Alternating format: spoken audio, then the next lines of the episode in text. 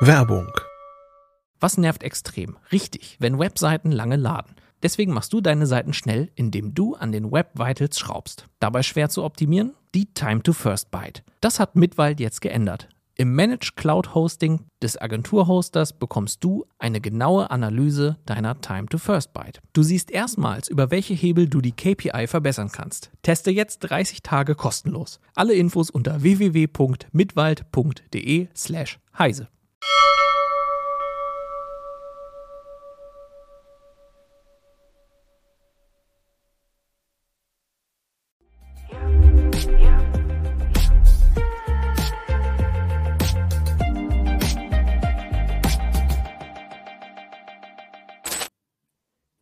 Hallo und herzlich willkommen zur Heise Show am 5. April 2023. Mein Name ist Anna Kalinowski und ich führe heute wieder durch die Sendung. Äh, wir streamen heute, wie ihr merkt, schon am Mittwoch wegen Ostern. Äh, schön, dass ihr trotzdem dabei seid. Wir haben natürlich wieder spannende Themen für euch mit dabei und auch die What the Fuck News, die, den Nerd-Geburtstag und die Quizfragen der Woche. Diskutiert werden die Themen heute von Volker Zota, unserem Chefredakteur, und von Marc Mantel, Redakteur aus dem Hardware-Ressort, der heute Malte vertritt. Hallo, ihr beiden. Hallo. Hi. Ähm, kurzen Themenüberblick, was heute auf uns zukommt. Ähm, zuerst sprechen wir über das Deutschland-Ticket, das seit dieser Woche gekauft werden kann. Dann ähm, sprechen wir über Handheld Gaming, weil Asus seinen ersten Handheld-PC Ally vorgestellt hat. Und zum Schluss feiern wir noch 50 Jahre Handy. Äh, eure Fragen könnt ihr wieder fleißig im Chat stellen. Wir schauen da immer drauf und gehen zwischendrin immer wieder drauf ein. Würde ich sagen, gehen wir auch direkt rein ins erste Thema, und zwar dem Deutschland- bzw. 49-Euro-Ticket. Das kann seit Montag gekauft werden, nachdem der Bundesrat am vergangenen Freitag die, der Einführung zugestimmt hatte. Ab dem 1. Mai kann es dann deutschlandweit im ÖPNV und Regionalverkehr genutzt werden. Marc Volker, werdet ihr euch denn das Deutschland-Ticket kaufen? Also, Marc hat, glaube ich, schon erzählt. Ne? Ich, also ich kann, bei mir ist kurz, no, noch, noch nicht. Ich gehe davon aus, dass meine Tochter es aber wahrscheinlich irgendwann kaufen wird. Ich habe es über Umwege gekauft. Also ich hatte eigentlich in unserem schönen Hannover ein tolles äh, Abo, so ein monatliches Abo, äh, übers Jahr gebucht, also ein Jahr lang Gültigkeit. Eigentlich sollte das umgestellt werden. So war die ursprüngliche Ansage, kam sogar per Brief. Äh, schön gesagt, keine Sorge machen, wird schon alles, blablabla. Und dann am Sonntag proaktiv mal auf die Webseite des GVH geschaut, also unser Verkehrsverbund hier. Und dann stand da, man muss das manuell umändern, bitte online und ganz, also überhaupt gar nicht irgendwie in der Fiale oder per Brief oder per Mail oder sonst was. Ja, und äh, wie sich herausgestellt hat, funktioniert das momentan nicht wegen eines äh, wahrscheinlich Ransomware-Angriffs. Ach je. Ja, stimmt. Ja, ja, die Östra ist da betroffen gewesen, hieß es, ne? Und damit dann, denke ich, GVH und so weiter. Ne? Das ist natürlich Pech in dem Moment. Aber hast du es denn geschafft? Noch, ja, oder? also Jetzt, achso, jetzt kommt die eigentliche Geschichte. Ja, ich wollte mich am Sonntag dann registrieren, weil man sollte das ja dann online machen. Äh, da kam halt einfach keine Bestätigungsmail und es kam auch keine Info über irgendwas. Ähm, die hat's, also eine Lokalzeitung, die hat dann irgendwann geschrieben, ja, die wurden angegriffen, das funktioniert gerade alles nicht. Keine Info von der Istra oder vom GVH selbst. Äh, die kam dann irgendwann am Montag und dann habe ich kurzerhand, weil ich das Ticket am im Mai dringend brauche, man könnte das bis zum 10. buchen, ähm, beziehungsweise kann man das Abo umändern, äh, weil ich das dringend brauche und sonst äh, bei meinem Pfingstwochenende ordentlich draufzahlen werde, habe ich dann kurzerhand mein Abo gekündigt. Ähm, das geht ja, wenn man schon über ein Jahr drin ist. Da gibt es ja diese tolle Gesetzesänderung und dann über die Deutsche Bahn gebucht. Ah, quasi das Gesetz für faire Ver Verbraucherverträge, ne? Ist das das? Ja. Sehr schön. Also über die Bahn übrigens sehr einfach. Also die App anmachen, bezahlen und dann hat man es äh, direkt in der App-Ansicht. Aber ja, dann ist gut. das Problem jetzt, dass du hattest, ist aber jetzt so ein spezielles von, von unserem Verkehrsverbund hier. Also ja, weil ja, wir ein technisches also Problem also, haben. Also es hat jetzt nichts mit dem Deutschland-Ticket. Genau, genau, genau, ja, ganz wichtig. Ja, genau, also es ist zwar auch ärgerlich und es betrifft ja dann auch einige Leute hier, aber es ist dann kein grundsätzliches Problem. Ähm, was ich überlegt habe, als ich das gelesen habe, könnte das ein Problem werden, dass es nur quasi online eigentlich gekauft werden kann. Also es geht ja anscheinend auch an, an in Kundenzentren, aber dann darf man da wiederum irgendwie nicht bar zahlen. Also darf man schon, aber dann muss man es ein Jahr im Voraus alles schon bezahlen.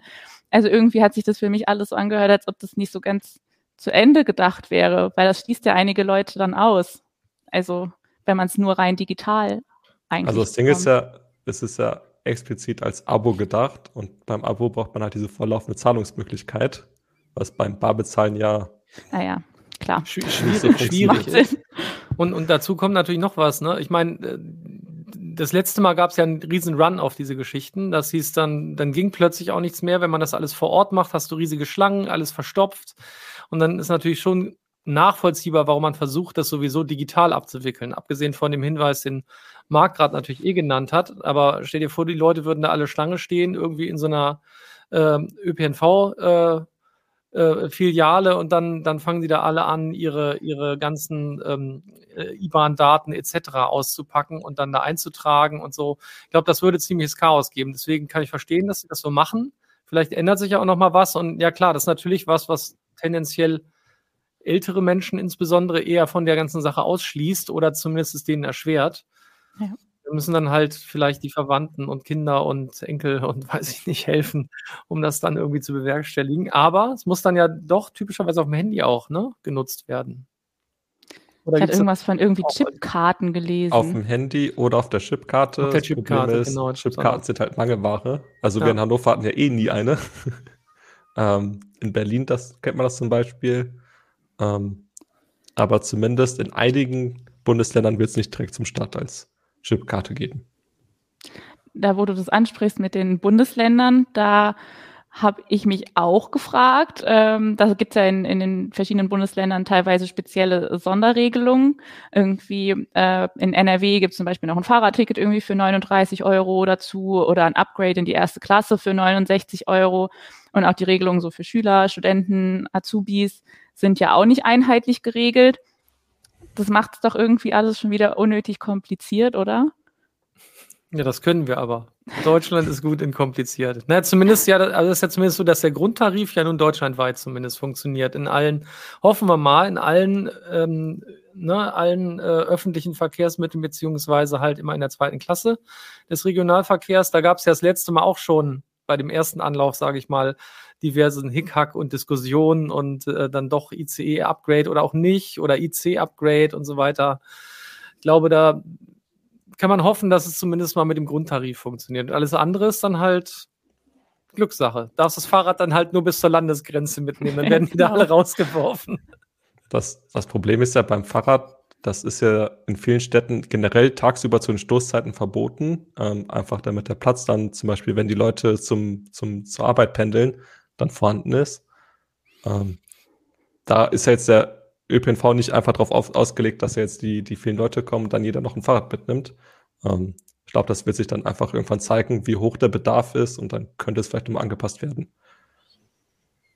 Okay. Bin auch sehr, es sehr gibt gespannt. aber auch das Gegenbeispiel. Ähm, ein paar Städte, also da würde sich vielleicht sogar irgendwann ein Vergleich lohnen, da haben wir schon auf der Arbeit drüber gewitzelt, äh, bieten quasi Boni an, dass man zum Beispiel in der Woche Freiminuten mit äh, den, den öffentlichen Fahrrädern hat, also die man buchen kann, äh, dass man zum Beispiel 100 Minuten damit ein Fahrt, äh, Rad fahren kann, wenn man das Deutschland-Ticket über die bucht. Und wie wird das gemessen? Also bisher gab es halt die Ankündigung. Es sind da noch ein paar okay. Wochen hin. Ja, aber finde ich auf jeden Fall eine ganz also, gute Idee. Warum denn nicht? Das Ticket läuft ja über die, die, die ÖPNV-App, wenn man das lokal bucht. Ähm, und darüber dann einfach die Integration von den äh, öffentlichen Fahrrädern. Kann ja gut sein, dass das je nachdem, ne, wie, der, wie, wie die App ausgestaltet ist, das sowieso schon integriert hat. Dann, dann kann man das, das genau, natürlich das auch gemeinsam, ja genau, dann kann, kann das ja so abgerechnet werden. Finde ich durchaus nicht schlecht. Also ich meine, ansonsten ist natürlich die Frage, ist jetzt bei dem Preis äh, und dem Abo-Modell und so, ist das, wird das den gleichen Run geben, wie wir es letztes Jahr hatten oder auch nicht? Und ich glaube, davon wird es auch viel abhängen und die haben vielleicht gedacht, na, ein bisschen vorbauen. Außerdem kann es natürlich nicht schaden, wenn man die Leute mehr an diese Angebote gewöhnt, ne? damit da halt auch mehr, mehr in die Nutzung geht, weil bei uns stehen die Roller noch ziemlich viel in der Gegend rum, habe ich so das Gefühl. Und die Fahrräder, ich glaube, die Roller werden noch häufiger genutzt als die Fahrräder, aber ich glaube, in Hannover gibt es einfach inzwischen zu viele von diesen Rollern. das könnte es vielleicht sein, deswegen stehen so viele rum, möglicherweise. Vielleicht bald nicht mehr, wenn hier Abstimmungen wie in Paris gemacht werden. Ja, das könnte natürlich sein. Vielleicht war das der Startschuss in Paris und jetzt werden die überall eliminiert. Ich bin gespannt. Schauen wir mal. Aber zurück Aber so, zu. Genau. Ja, sorry. Nee, alles gut. Nee, ich wollte nur noch was. Also Mikromobilität nach vorne bringen, finde ich auf jeden Fall durchaus sinnvoll. Ich will die, die Roller ja nicht loswerden, es stehen halt nur viele rum oder liegen rum. Ja, im Weg. Ja. ähm, Nochmal zum Deutschland-Ticket. Ähm, was erwartet ihr denn? Glaubt ihr, dass das nochmal so einen Run überhaupt darauf gibt? Ähm, weil wenn das so wäre wie letztes Jahr, dann hätte ich ja Bedenken, dass das Bahnnetz das überhaupt nicht packt. Ähm, wenn da jetzt so viel mehr Leute plötzlich ÖPNV nutzen würden. Aber was habt ihr da für eine Einschätzung? Klappt ihr überhaupt, dass das, dass das so ein, dass es also, so viele mehr Leute nutzen werden? Also letztes Jahr war das ja vor allem attraktiv, weil es nur 9 Euro gekostet hat. Und dann auch im Sommer, also für viele Leute auch innerhalb der Sommerferien oder Semesterferien. Und dann konnte man halt einfach mal für 9 Euro, das ist ja wirklich nicht viel, durch komplett Deutschland, die, die berühmte Sylt-Geschichte.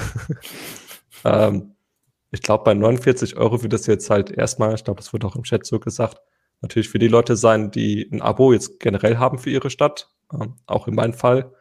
Das ist halt einfach schon mal günstiger als das bisherige Standard-Abo. Also ich zahle jetzt einfach weniger und kann mehr nutzen. Dafür ist das echt extrem gut. Ähm, ansonsten kann ich mir vorstellen, dass Leute das halt eher dann buchen, wenn sie es gerade brauchen. Also wenn sie gerade mal zwei Wochen haben oder so, wo sie ein bisschen rumfahren wollen. Dann einfach für einen Monat das 49-Euro-Ticket äh, buchen und dann wieder deabonnieren. Weil ansonsten ist es halt für 49 Euro zu teuer, um es einfach mal nebenbei laufen zu lassen für viele. Ich glaube, würde würd ich sehr, sehr ähnlich sehen. Also ich glaube auch, denn, ne, der Preispunkt ist jetzt schon mal ein anderer. Ähm, generell diese Idee mit dem Abo, das ist halt eher was für Leute, die sowieso pendeln. Und bei den anderen kann ich mir auch vorstellen, dass das diesmal nicht ganz so einen Run auslöst. Aber hey, manchmal wundert man sich ja dann doch. Ich meine, es geht ja auch jetzt wieder Richtung Sommerferien. Äh, aber warum sollte man dann schon alle, alles im Mai buchen. Ne? Die meisten würden dann wahrscheinlich, wenn es so einen Run geben sollte, vielleicht dann doch eher im Juli und August diese, die Buchung vornehmen. Und dann wird es vielleicht wieder voll auf den Bahnsteigen. Schauen wir mal. Bin gespannt, ob wir wieder solche, solche brillanten Bilder sehen wie im letzten Jahr, wo man kaum noch draufstehen konnte auf dem Bahnsteig. Ich gucke hier gerade mal in den Chat. Ähm, schreibt Lord Nord, schreibt, äh, das Ticket ist ganz klar auf Pendler ausgelegt. Ähm, habt ihr ja auch quasi gerade schon gesagt. Ähm, Aber es ist auch so insofern schön, wenn halt Pendler dann mit den Öffis fahren, dann sind halt auch die Straßen nicht mehr so voll. Und dann profitieren halt auch Leute, die das nicht direkt nutzen. Mhm. Aber dann schreibt auch Stefan 4711, äh, dass das für Leute, die ländlich wohnen, halt total unattraktiv ist.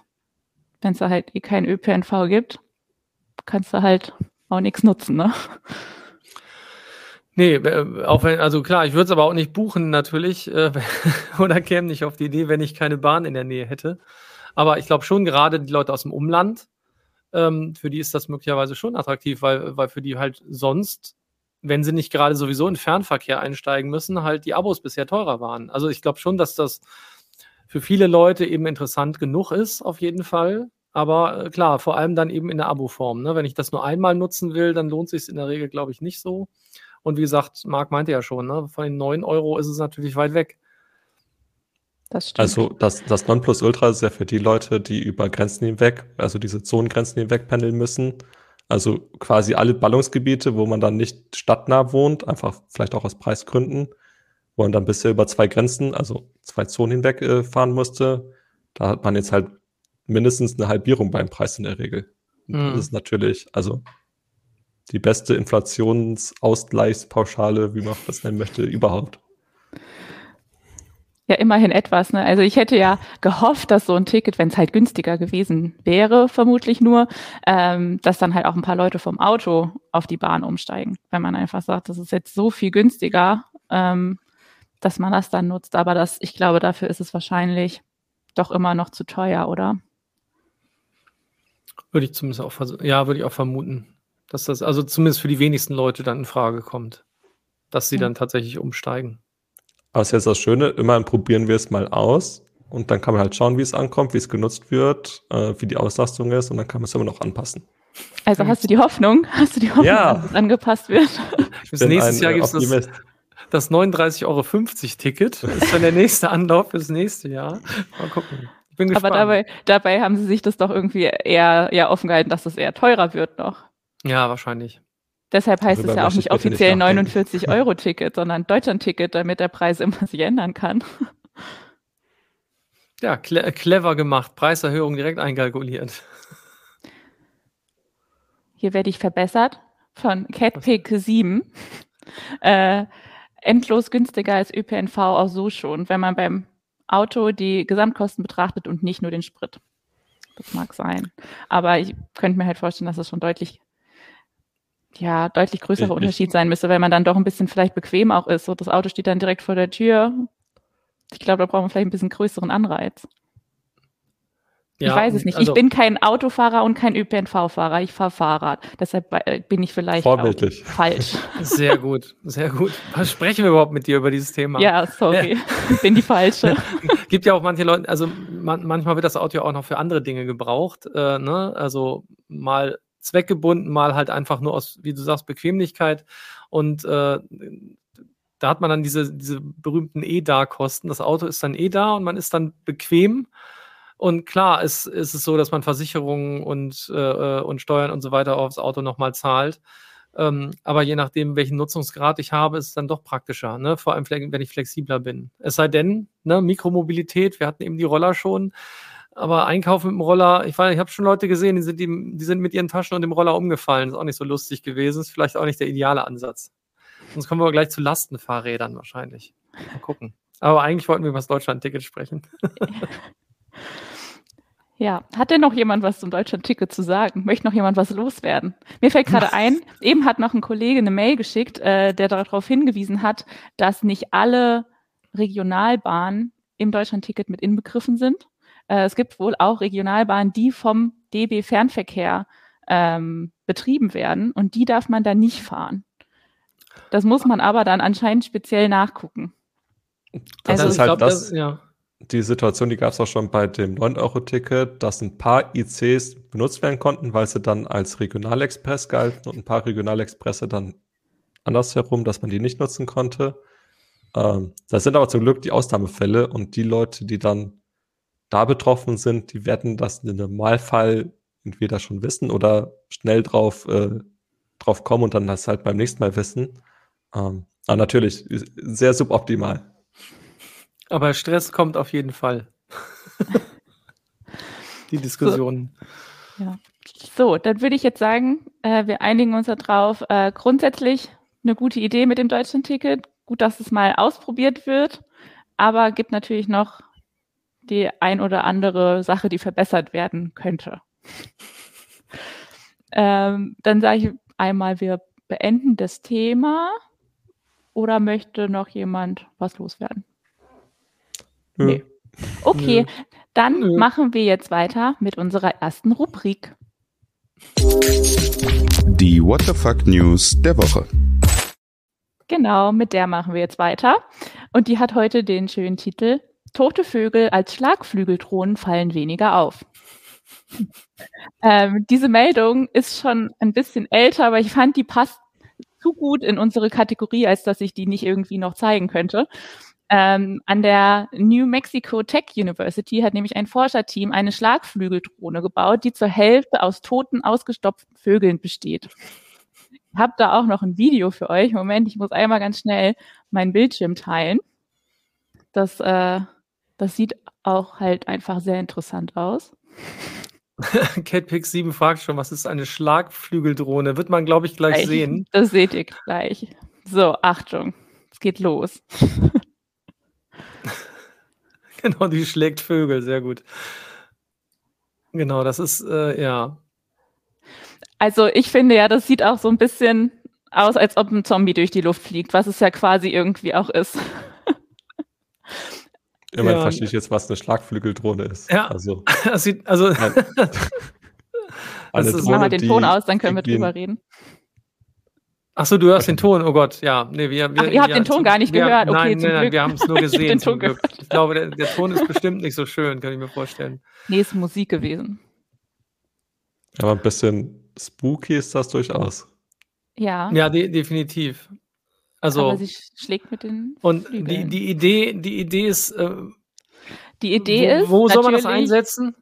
Als also, natürlich ist erstmal so, dass die Drohne nicht so auffällt aber es ist mhm. angeblich nicht zu Spionagezwecken gedacht, sondern äh, sie nennen es eine Natur, ein naturfreundliches Drohnenkonzept, äh, mit dem Tiere unauffällig in freier Wildbahn beobachtet werden. Sollen. Ich bin nicht so sicher, ob das unauffällig ist, weil ich könnte mir vorstellen, dass Vögel sehr gut erkennen, dass das nicht normal ist, was er tut ja. und einen großen Bogen darum tun. Aber, aber äh, das Ding werden. ist, das Ding ist aber auch halt noch nicht ähm, äh, ausgereift. Äh, das kann ja. man anscheinend noch nicht gezielt steuern. Und das ist, glaube ich, essentiell, dass das eigentlich funktioniert. Naja. Ja, äh, der Witz, ja, okay. Ähm, mich erinnert das total an diese, an dieses andere fürchterliche Video, wo so ein Katzen, so eine Katze aufgespannt ist auf einer Drohne und dann so rumfliegt. Also nicht als Schlagflügelkatze, aber das fand ich auch ziemlich gruselig. Ich glaube, es ist auch gerade hier im Chat erwähnt worden, ne? Genau. Wir hacken live hat das gerade erwähnt mit der toten Katze. Das ist auch ziemlich gruselig gewesen. Es ist, ist ungefähr genauso unauffällig wie diese Schlagflügeldrohne, zumindest im Moment, würde ich sagen. Aber warum würde man denn eine Katze da drauf bauen? Weil man also bei einem Vogel ist. kann ich ja noch verstehen, dass das dann halt unauffälliger wirken ja. soll, aber eine Katze fliegt ja normal nicht. Nicht so weit jedenfalls. Ich finde es ziemlich, ich finde es, finde ein bisschen, ich finde es ein bisschen gruselig, muss ich zugeben. Wobei ich bild mir ein, es gibt ja, es gibt so so Schlagflügel Geschichten auch, meine ich, von Festo. Festo ist doch einer dieser Hersteller, die immer wieder mit so von, von, der, von Bionik und Biologie ähm, sozusagen inspirierten Dingen, auch mit so einem Greifrüssel und sowas, ähm, auf der Hannover Messe, ne, Industriemesse, ähm, aufgetreten ist und Sachen gezeigt hat. Und ich meine, die hätten auch ein libellenartiges Ding und auch eine Art Vogel gehabt, der tatsächlich durch durch Flügelschlagen geflogen ist. Und der, der konnte das besser als dieser Zombie-Schlagflügeldrohnenvogel. Was für ein Also Wort. an der nächsten Eise schaust du mit Oliver Binte. Der kennt sich besser aus. Ja, der kennt sich sehr, ja, ja, der, der müsste das besser wissen als ich. Also ich meine, Festo ist das, die das immer machen. Da gibt es ganz, ja. ganz bekannte, bekannte Sachen, die die gemacht haben. Richtig, richtig cool. Man, das machen die aber vor allem natürlich als, als Marketinginstrument. Also, weil die anderen Roboter sind halt Industrieroboter, die so machen. Ja, äh, schön, hübsch, hübsch. Ja, wollte ich euch mal zeigen. Danke. Aber dann machen wir, jetzt, machen wir jetzt seriös weiter mit unserem zweiten Thema. Äh, und zwar mit dem Handheld Gaming. Asus steigt nämlich in den Markt für Handheld-PCs ein ähm, und hat diese Woche angekündigt, äh, den Handheld-PC namens Ally auf den Markt zu bringen. Der soll vor allem Schwächen des äh, Steam Decks ausbügeln. Marc, du bist da ja Experte. was ist denn, was ist denn da neu und vor allem auch besser an diesem Asus Ally? Wir haben also, auch ein also Bild noch dazu. Moment, das könnten wir noch einmal kurz teilen, dass man sich was drunter vorstellen kann, wenn du darüber sprichst. Und es bitte. ist vor allem schneller. also, das Steam Deck wurde vor allem kritisiert wegen des Displays. Also es ist zum einen nicht sonderlich hochauflösend mit 1280 mal 800 Pixeln im 16 zu 10 Format und hat halt nur 60 Hertz, also heutzutage doch eher wenig für Gamer.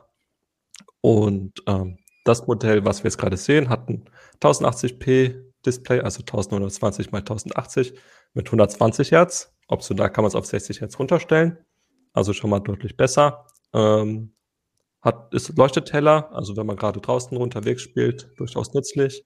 Ähm, hat vermutlich noch ein bisschen bessere Farben. Ansonsten ist der Prozessor, der drin steckt, von AMD sehr, sehr, sehr wahrscheinlich deutlich schneller. Also Asus sagt, ich bin der deutsche Kartoffel, ich sage Asus. Mhm. Ich war mir nicht sicher, wie ich es sagen soll. Ich habe es dann Englisch ausgesprochen. Also Asus sagt in dem 15 Watt Modus, was in der Regel so die obere Grenze für so ein Handheld-Gerät ist äh, 50 Prozent schneller. Äh, man kann es auch auf 35 Watt hoch beschleunigen. Ähm, hat dann natürlich keine Akkulaufzeit wahrscheinlich. Ähm, dann sogar doppelt so schnell. Okay, ja, ja. spannend. Äh, tatsächlich ist es ja in der Tat so, ne, weil man bedenkt, heutzutage hat jedes Handy äh, schon 90 Hertz oder teilweise 120 Hertz und insbesondere auch eine höhere Auflösung. Da ist das beim, beim Steam Deck natürlich echt so ein bisschen, naja, fand ich ein bisschen mau tatsächlich. Andererseits muss, äh, geht es natürlich darum, kann ich gut darauf spielen? Brauche ich die Auflösung tatsächlich? Wenn ich das so auf, weiß ja nicht, wie dicht man da dran sitzt, so auf Handarm, also auf Armlängenentfernung ja gefühlt ähm, aber trotzdem ist es natürlich schön, dass da, dass da mal ein weiterer Schritt erfolgt. Ne? Wie ist das, das? Konkurrenz belebt ja auch vielleicht. Mal gucken. Das Ding ist ja, Valve, also die Firma hinter Steam und dem Steam Deck, ähm, die haben natürlich sehr genau, ich sag mal, kalkuliert zwischen Kosten, Geschwindigkeit, Nutzen. Ähm, und vor allem die niedrigere Auflösung erfordert dann weniger Grafikleistung, um quasi schöne Grafik darzustellen. Das Display ist an sich nicht so teuer. Ähm, die Akkulaufzeit dadurch steigt. Das ist natürlich so, es erreicht so einen Preispunkt ab 420 Euro. Das ist natürlich einfach sehr, sehr schön, ähm, weil doch noch einigermaßen einsteigerfreundlich. Ähm, das ist natürlich so ein, schönes Gesamtpaket, sag ich mal. Es gibt aber halt auch einige Menschen, die wollen einfach mehr, äh, die auch bereit sind, mehr Geld auszugeben. Und für die ist dann halt sowas. Wie teuer das letztendlich ist, wird es dann äh, müssen wir abwarten. Ähm, und spannend wird natürlich die Akkulaufzeit. Also die, die Leistung kommt ja von nicht, nicht von nix. Was tippst denn du, was das, was das Ding kosten soll? Oder also so ein educated guess?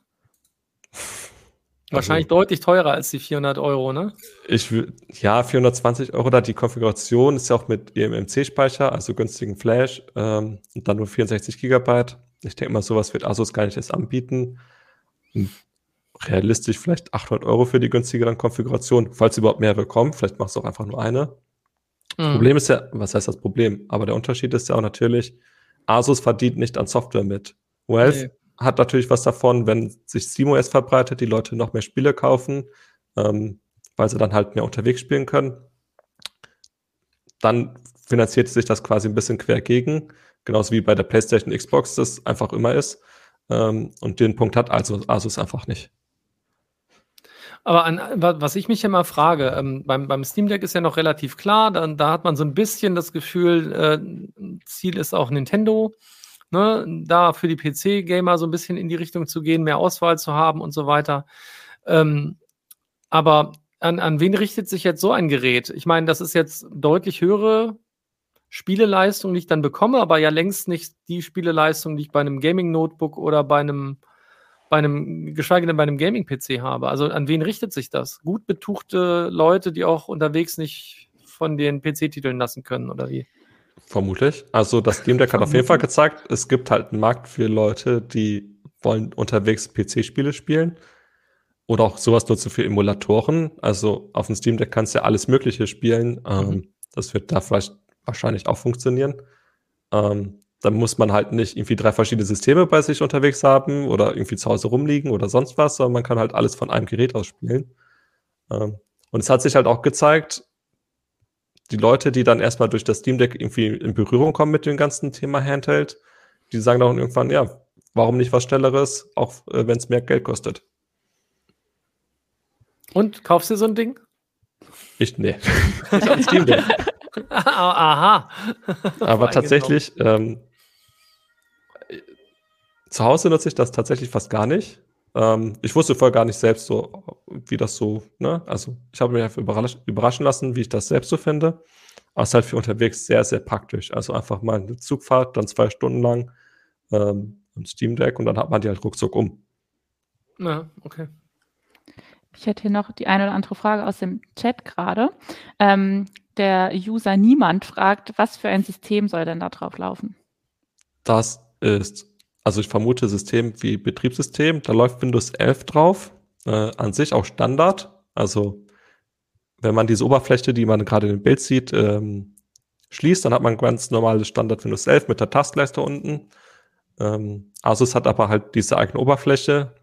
Ich glaube, die nennen das Command Center. Und da kann man angeblich dann äh, Spiele von allen großen Launchern aus starten, also Steam, Uplay, Epic Games. Ähm, und man hat dann auch so ein bisschen die Möglichkeiten zum Tuning, also zum Beispiel verschiedene äh, Profile für die Leistung. aber nicht so ähm, detailliert wie beim Steam Deck, wo man zum Beispiel einfach die TDP, also die äh, Maximalleistungsaufnahme von dem Prozessor ändern kann und die Bildwiederholrate in ein Herzschritten.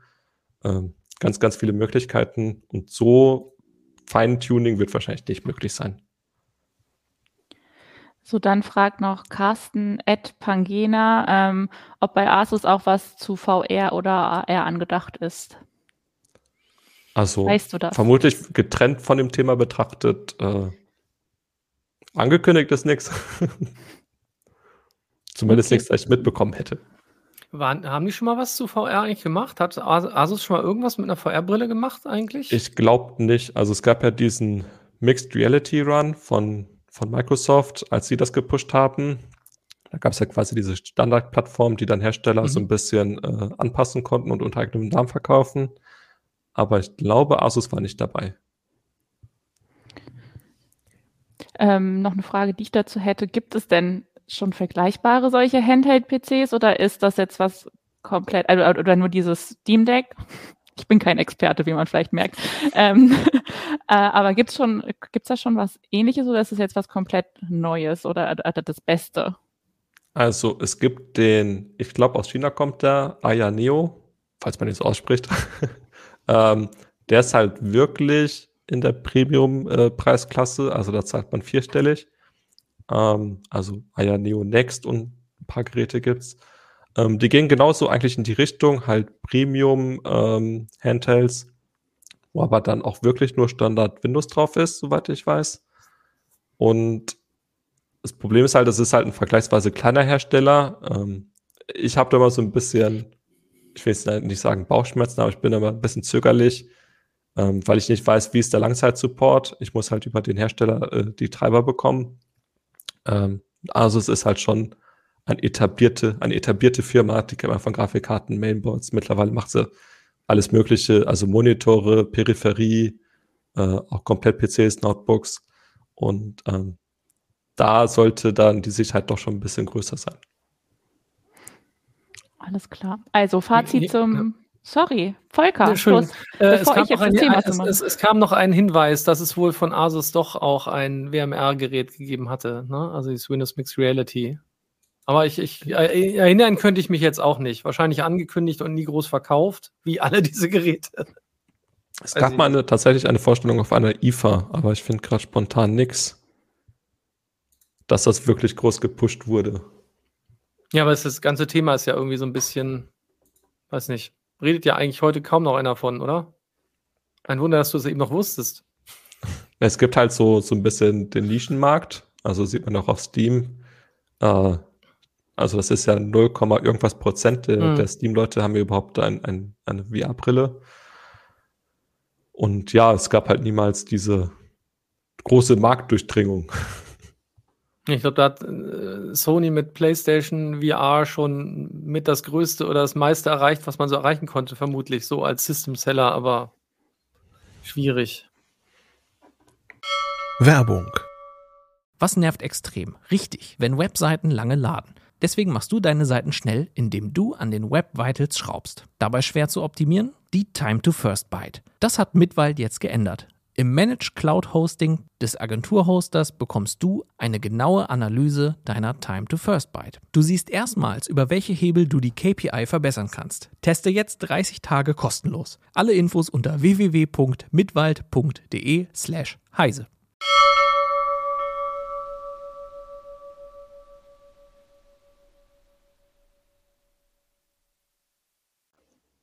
Ja, Entschuldigung, ja. Anna. Ich wollte nicht. Ja, ich wollte, ich wollte das Thema jetzt zumachen. Also ist in Ordnung, ja, gut, dass ihr noch das losgeworden seid. Ja, ähm, als Fazit ist ein tolles Ding. Man weiß noch nicht so richtig, wie es mit der Akkulaufzeit ist. Und äh, unser Experte Marc bleibt aber lieber bei seinem Steam Deck. das klingt okay. so böse. naja, das ist jetzt deine Empfehlung quasi. Oder Marc was? achtet auch aufs Geld.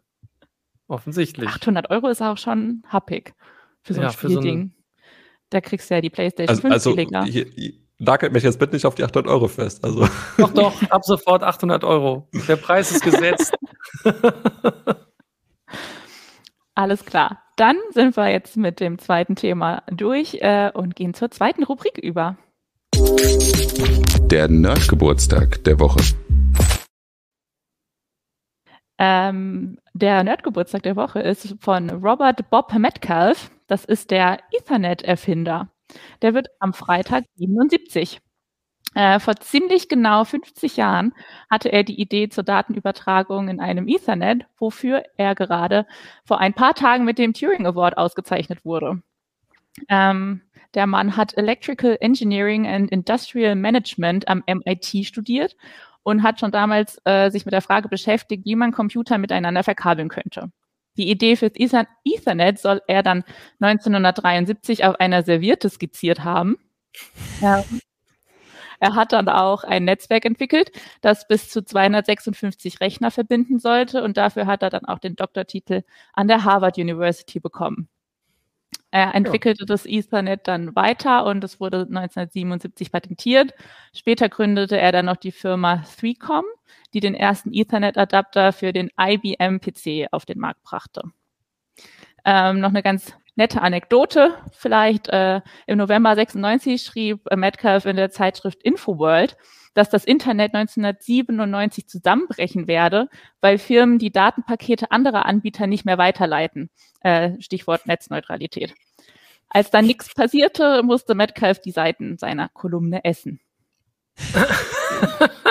Sehr schön. Nicht die Serviette, auf der er damals die Skizze gemacht hat. Nee, nee, die Kolumne nur. Ich habe noch ein Bild von dem Herrn. Da frage ich mich, äh, da ist es. Wisst ihr, was er da in der Hand hat? Ein äh, handverdrahtetes irgendwas. Ich, ich hoffe nicht, dass das der erste Ethernet-Adapter war. Der scheint mir sehr unhandlich. Aber es sind auch sehr viele Kabel. So viele braucht man für Ethernet nicht. Keine Ahnung, was das genau sein könnte.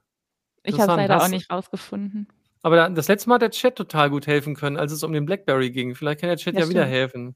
da habe ich mich ja, da ich mich ja blamiert. Ja, ja. Also ich meinte, das wäre ein Taschenrechner. Er sieht schon ein bisschen aus wie ein Breadboard, das stimmt schon, ne? Oder so ein, so ein ne? weil, weil es aussieht, als wären die Sachen da einfach nur reingesteckt, aber die, die Verdrahtung ist schon sehr, sehr wild. Meine Güte. Da steht auch irgendwas in klein mit Schreibmaschine geschrieben, aber kann man nicht so sehen. Ja. Vom, ja, genau. Ein Ethernet-Adapter vom Großrechner. Keine Ahnung. Genau. Es ist übrigens das lustig, dass die Leute immer, dass die Leute immer alles auf Servierten schreiben, angeblich. Diese Geschichte gibt es ja gerade aus, aus den USA andauernd. Äh, ne? Immer ist irgendwas Wichtiges auf Servierten geschrieben worden. Das macht eine gute Oder auch in Randspalten, wie Fermat seinen Beweis angeblich in Randspalte geschrieben hat damals. Hat nicht irgendwie letztens auch irgendein Politiker irgendwas auf einer auf einem Bierdeckel? Was war da nicht auch irgendwas? Weiß ich nicht mehr. Bierdecke, Servierten, alles wichtig. Darf man nicht ja. wegwerfen. Genau, das war der gute Bob. Und dann kommen wir jetzt zu einem Thema, auf das ich mich schon die ganze Zeit freue. Und zwar zum Thema 50 Jahre Handy. Auch 50 Jahre. Weil auch vor 50 Jahren, am 3. April 73, äh, führte der Motorola-Ingenieur Martin Cooper das erste Mobilgespräch mit dem sogenannten Knochen. Davon haben wir natürlich auch ein Bild. ähm, mit diesem riesigen Telefon, Handy, rief er seinen Konkurrenten, den AT&T-Technikchef Joel Engel an. Äh, dafür hatte man da eine Basisstation auf einem Hochhausdach eingebaut und das Gespräch ging dann ins Festnetz in die AT&T-Zentrale. Ähm, dieses Telefon heißt, glaube ich, dass man es so ausspricht, Motorola Dynatec, heißt, wird es so ausgesprochen? Ja, das kann ähm, ja. 8000X. Das hat fast ein Kilo gewogen und war 25 Zentimeter lang. ähm, wir haben hier noch ein paar schöne Bilder in diesem Beitrag. Hatte dann ein oh. eingebautes Zeitlimit, wie lange man telefonieren kann. Ja, Weil man es nicht lange hochheben kann. ja. Und das, der Akku hat wahrscheinlich auch nicht lang gehalten. Nee, dazu komme ich jetzt gleich hier noch. Ähm, erstmal hat es dann noch zehn Jahre gedauert, bis der Mobilfunk überhaupt für den Verbraucher zur Realität geworden ist. Hier dann wir da ein Bild. Ähm, weil es gab irgendwie so lange Probleme mit den Frequenzen für das Mobilfunknetz. Und erst 83 konnte dann das erste Mobiltelefon vom Verbraucher für schlappe 4000 US-Dollar gekauft werden. Das wären heute 12.000 Dollar. Deshalb haben die sich wohl hauptsächlich an äh, äh, reiche Businessmen äh, gewandt mit ihrem Dynatec 8000X. Ähm, das, genau, jetzt zum Speicherplatz. Das Gerät hatte Speicherplatz für 30 Kontakte und der Akku hielt 30 Minuten. Gut, muss man sich kurz fassen. Äh, auf jeden Fall die 30 Kontakte anrufen schafft man vermutlich nicht. Nee. Ähm, in Deutschland hat das alles dann irgendwie noch viel länger gedauert und erst 92 wurden dann D-Netze mit GSM-Technik freigegeben.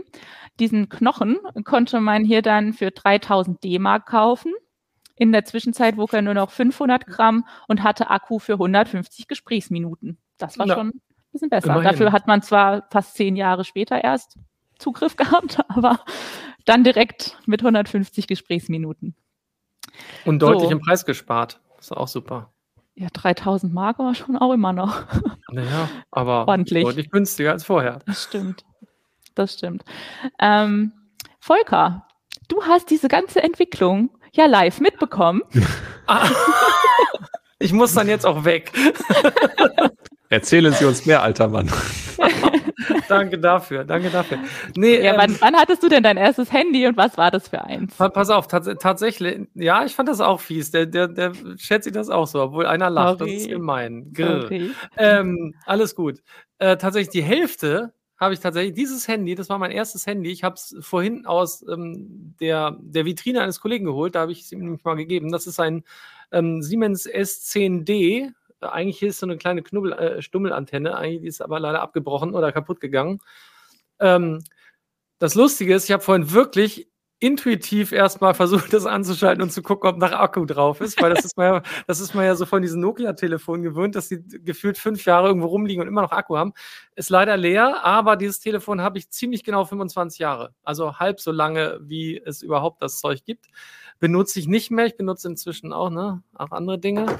Ähm, aber äh, ja, war auch ein ziemlicher Knochen. Also, ne? Mhm. nicht ganz, also 20 Zentimeter hat es nicht ganz, da 16 oder so, so groß wie das. Ja, mein neues Telefon ist größer sogar. Aber schon schwer und man konnte wirklich nichts anderes als telefonieren. Wie viel, wie viel ähm, Kontakte ich speichern konnte, weiß ich nicht mehr. Werde ich nachher wieder in die Vitrine tun. Äh, Funktioniert, glaube ich, auch nicht mehr. Also würde ich auch nicht mehr telefonieren mit wollen. Nee, nicht unbedingt. Aber ja, 1998, glaube ich, gekauft. Und noch, ach ja, ganz wichtig, ich habe noch die gleiche Handynummer. Ist ja auch nicht so, so üblich. Ja, die meisten. Leute wechseln diese Handynummern ja irgendwie durch. Also, das Telefon konnte man unter der gleichen Handynummer erreichen wie dieses hier. Das ist, das ist äh, tatsächlich ungewöhnlich, glaube ich. Ja. Das glaube ich auch. Begleitet mich quasi mein halbes Leben. Ja, dann ähm, wäre ich wahrscheinlich die nächste, die das zweitälteste Handy hatte. Aber ich habe das leider nicht mehr gefunden. Ich hätte nur ein Bild, was ich auch noch mal hier kurz zeigen kann. Ähm, das war das, ist das A52 ist das, ne? Das Siemens A52, das ja. war mein erstes Handy. Ich glaube, so 2003 hatte ich das. Ein sehr ähm, ähnliches hatte ich tatsächlich auch. Ja, also das war halt, das war winzig. Es war winzig, ja, ja. war irgendwie so klein. die Tasten waren da sehr fummelig, fand ich. Aber naja, ja. gut, heute sind die Tasten so winzig, man findet sie gar nicht mehr. Entschuldigung, ein schlechter Witz, ich weiß. genau, und dann, äh, Marc, zeig du doch mal, was dein erstes Handy war. Also, als Vorwarnung, ich hatte erst sehr spät ein mein erstes Handy, äh, ich glaube mit 16. Es hatte schon ein Display, ein Touchding. Ein Display? Äh, ich wollte sagen, Display hatte ich auch. äh, ein, ein Touch-Display. es ist ein LG Arena, das ungefähr das schlechteste Betriebssystem hatte, das ich jemals zu Gesicht bekam.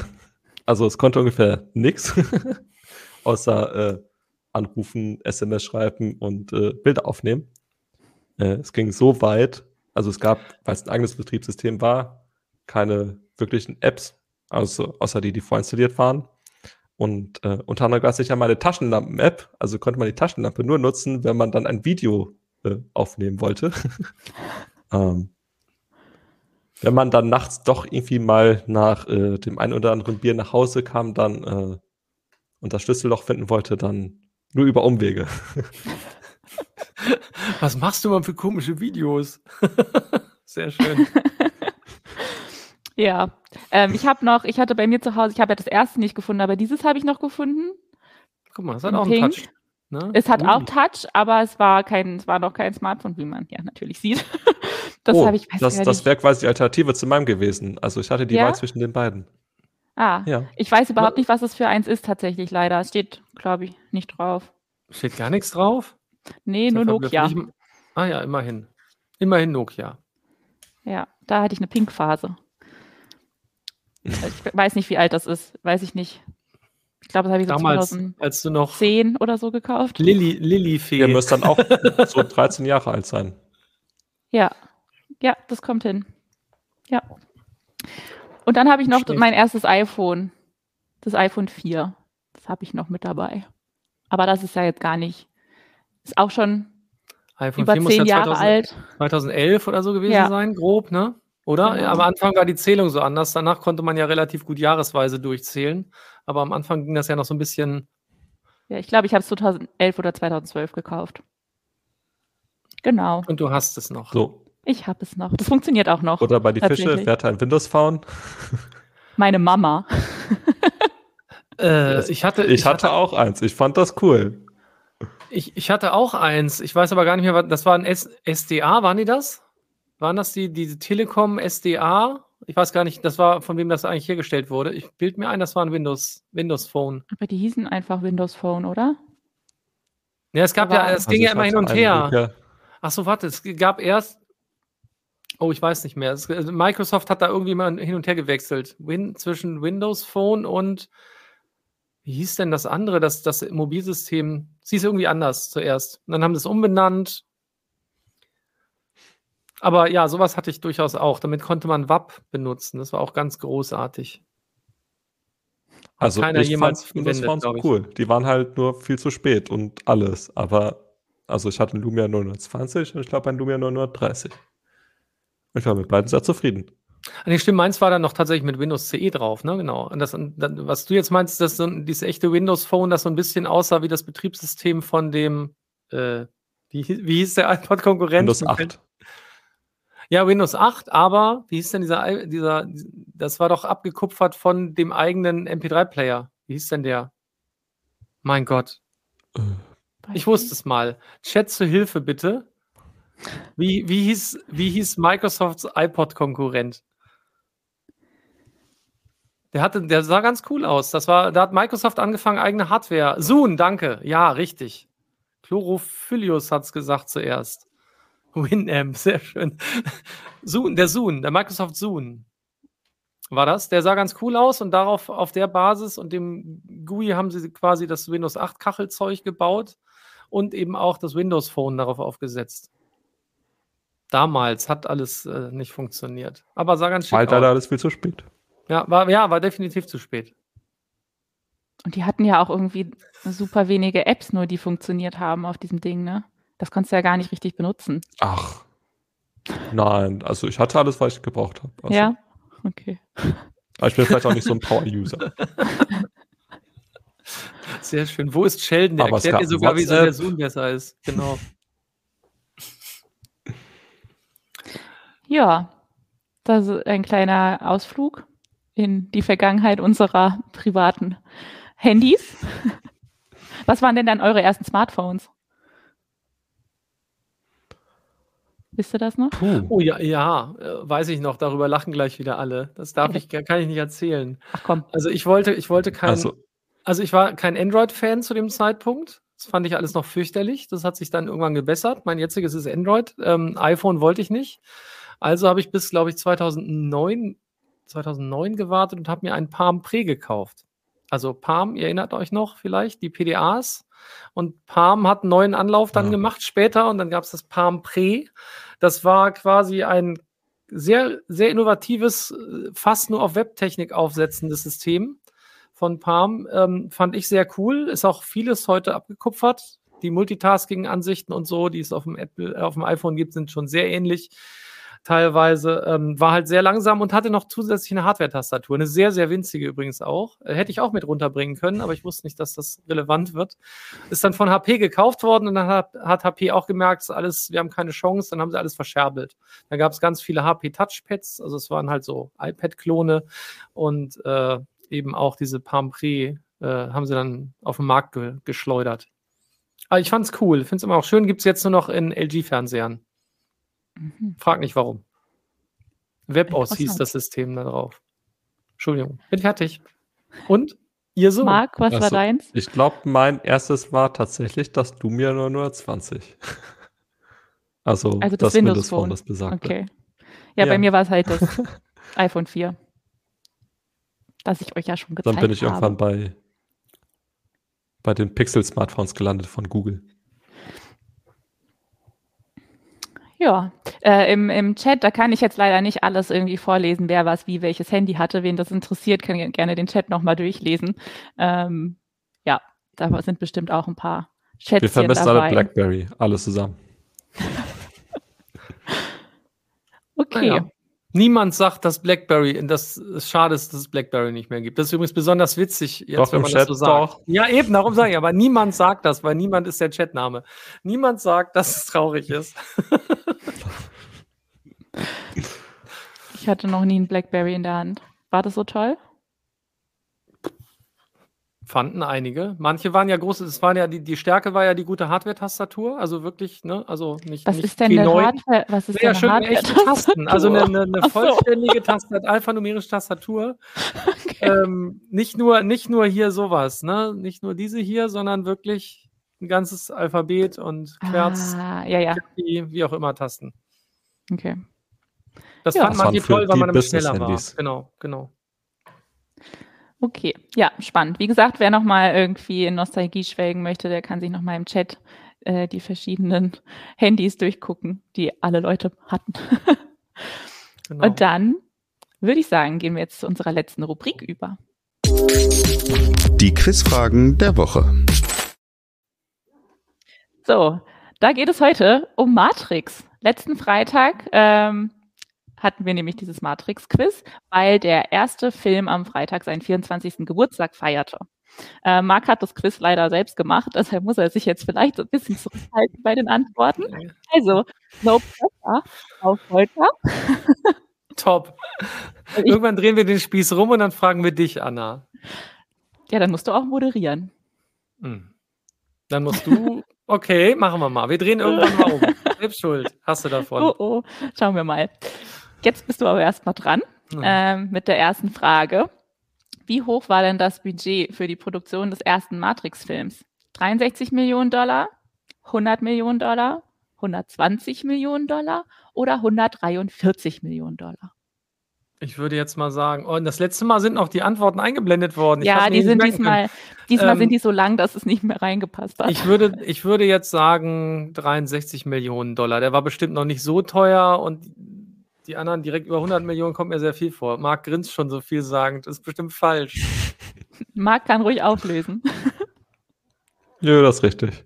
Ah, puh, okay, wenigstens. da war quasi okay, noch extra die, die, die Chance gegeben, dass man am Anfang noch was richtig errät. okay, zweite Frage. Mal gucken, ob du da auch richtig redest. Mhm. Ähm, welchen Effekt hat denn die blaue Pille, die Morpheus Neo anbietet? Oh nein. Neo wacht in seinem Bett auf, ohne Erinnerung an die Matrix. Neo erwacht in der echten Welt, hat keinen Effekt. Oder Neo wird seine Kopfschmerzen los. Ich, die blaue und die rote Pille, ne? Ja, ja. Äh, äh, das erste, er erwacht ohne Erinnerung. In seinem Bett auf, ohne Erinnerung an die Matrix. Das ist dein Tipp? Das ja. Marc, Auflösung? Echt? Stimmt auch. Ja. Oh, ja, okay. Ja. Puh. Die rote wäre gewesen, dass er, also ist gewesen, dass er einfach weitermacht. Okay. So, und dann auch schon die dritte Frage, dann hast du es überstanden. Ey, komm, äh, so eine, schlecht kann es jetzt gar nicht mehr werden, ne? Das ist eine Easter Egg-Frage, ja. Zwei von drei auf jeden Fall schon mal richtig. Oh, die hat, die hat Marc mir eben schon angedroht. Ach was. Okay, was referenziert Neos Apartment Nummer 101? Den Folterraum 101 aus George Orwells 1984, das Fortbestehen verschiedener Matrix-Iterationen seit 101 Jahren, 101 Dalmatiner, weil in der Wohnung ist ein Dalmatiner-Bild zu sehen. Nee, Oder Anderson, also Neo ist der 101. Neo. Nee, der ist ja nicht der erste Neo. Also war das nicht die Geschichte? Ich bin unsicher gerade. Äh, was war das allererste? Äh, den Folterraum 101 aus George Orwells 1984. Klingt gut, finde ich. Nee, ich nehme den. ich, nee, ich finde, ich, ich finde, ich finde, das klingt gut. Das passt, das passt so zur Matrix. Irgendwie so. Das ist eh alles Folter. Auch das ist korrekt. Ich glaube, ich glaube, Neo, also der Neo, den wir kennen, ist, glaube ich, der siebte Neo. Ach, verdammt. Ich glaube, irgendwie sowas um den Dreh war es im Film. Also es wurde irgendwann aufgelöst, dass es schon sind es Spoiler, aber also wer jetzt noch Matrix nicht gesehen hat, der hat auch irgendwie selbst verloren. ähm, nee, es wurde dann irgendwann aufgelöst, ähm, dass quasi das ganze Ding immer mal wieder alle paar Jahre, 30 Jahre, keine Ahnung, wie viele Jahre das sind, äh, resettet wird quasi. Und dann haben sie immer quasi diesen einen Helden und dann scheitert dieser Held und dann wird alles nochmal auf Null gesetzt. Wenn mich jetzt nicht alles täuscht, schon länger her. Oh, okay. Ähm, nee, aber tatsächlich, ähm, der Raum 101 in äh, 1984 ist dieser Folterraum. Ähm, da wird ein Mann eingetrichtert, dass 2 plus 2 5 wäre. Ähm, 5 ist übrigens, äh, wie rum war das? Ich glaube, binär für äh, 5, also 101 binär gleich 5. Und ähm, wenn ja. man das so ein bisschen weiterspinnt, Trinity ganz am Anfang war in einem Raum 303 und in dem Buch neun, äh, 1984 auf Seite 303 wird dieser Folterraum, glaube ich, das erste Mal erwähnt. Oh je, okay. Da muss das man aber schon ganz schöner Experte sein. So weit wollte ich das ja nicht treiben. cool. Ja, Volker. Ja, ich habe gut. vielleicht ein bisschen vorgegoogelt, bevor ich das Quiz erstellt ah, habe. Ah, ja. Glaube ich nicht. Ich dachte, du hättest ChatGPT gefragt, vielleicht. Kann man ja auch machen. Und dann falsche Antworten geben lassen. Das ist oh, der Chat referenziert dir gerade nochmal unser, unser Folgesthema, das, das Handy das Matrix-Phone. Ah, ja, sehr schön. Nee, da habe ich jetzt ein bisschen Glück gehabt, muss ich zugeben. Abgeräumt. Leider gibt es nichts zu gewinnen, aber du hast volle Punktzahl. Immerhin. Kann sein, dass immerhin. du mal die, erste, die, die richtige Antwort als erstes genannt hast? Äh, ja. Den Eindruck hatte ich zum Schluss tatsächlich. Deswegen, das war ein bisschen Teil meines Tipps. Äh, nicht nur, nicht nur, dass äh, ich den Eindruck hatte, nicht nur, dass ich den Eindruck hatte, ähm, dass es das sein könnte, sondern eben auch diese Foltergeschichte. Insofern, das war ein, ja. das war ein Versehen.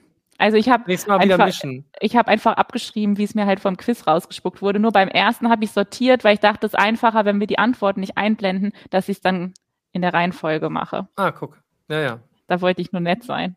Ja, das habe ich nicht extra so sortiert. Aber erst bei, bei der dritten Frage ist es mir aufgefallen, dass es vielleicht so sein könnte. Das hat mir nee, ein bisschen aber geholfen. Das, aber das aber war keine Absicht. Ist mir gar nicht aufgefallen. Ich habe dann auch noch andere Sachen über die Matrix übrigens gelernt letztens. Irgendwie die Farbgebung und so.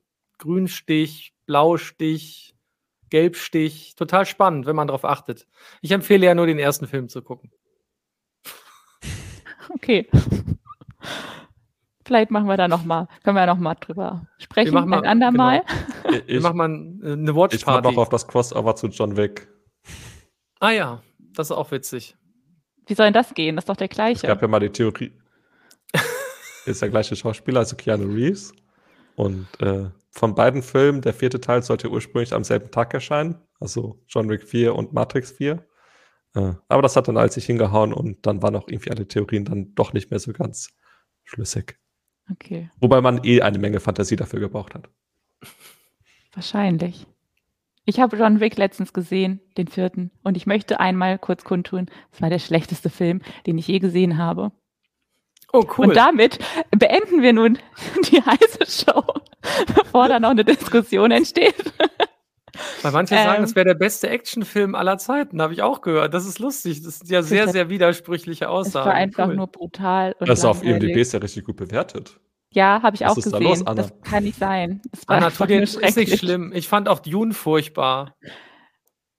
Ja. Andere fanden ihn auch super. Los, ja, hast du auch irgendeinen so Film, den alle gut finden, den du doof findest? Dann können wir wenigstens alle uns so nachher dissen lassen. Und? Also ich habe Dune alles gelesen und dann die Verfilmung fand ich super. Okay. Na gut. Na gut, dann du eben nicht. Ähm, du nicht. Du bist raus. so, dann äh, bedanke ich mich aber bei euch beiden äh, für die heutige Sendung und natürlich auch bei unseren Zuschauern und Zuhörern. Auch für eure fleißigen Kommentare wieder. Äh, wir wünschen euch frohe Ostertage und dann hören wir uns nächste Woche wieder ganz normal am Donnerstag um 17 Uhr. Bis dahin, macht's gut. Bis dann. Tschüss. Ciao. Tschüss.